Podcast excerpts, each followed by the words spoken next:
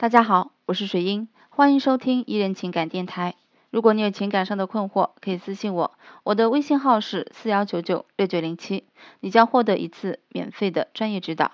那么我们今天来分享的内容是啊，呃，分享一个案例，堕胎后男友不理我了，该怎么挽回？那么这个案例是这个女孩子是这样诉说的啊，她说我意外怀孕了，由于其他原因，我跟男朋友商量好了，暂时先不要宝宝。他也说过，我做出的这个决定，他永远都会支持我。可是做完这个呃人流手术之后呢，他的电话信息都不回我，我不知道他到底在想什么，我也不知道该怎么办。我的家里人呢一直不同意我们交往，因为他家离得远，条件也不好。父母听说我怀孕了，家里人总是逼我去打掉。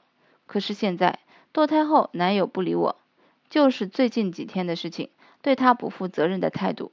真的想去找他问清楚啊？那么这件事情怎么看啊？任何行为背后都有更深层的原因。这件事之所以会变成这样啊，核心问题是男方无法承受这件事背后的成本。在传统观念里，堕胎这件事啊，受害最多的是女性，而男方呢，在这件事中要承担起更多的责任。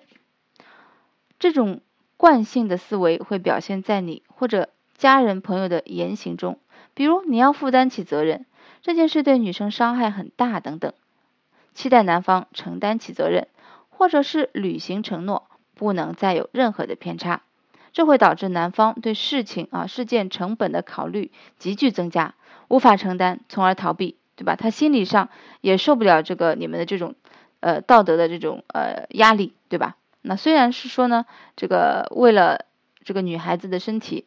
啊，那么不当的沟通方式间接加剧了双方的矛盾激化，最终导致情感破裂。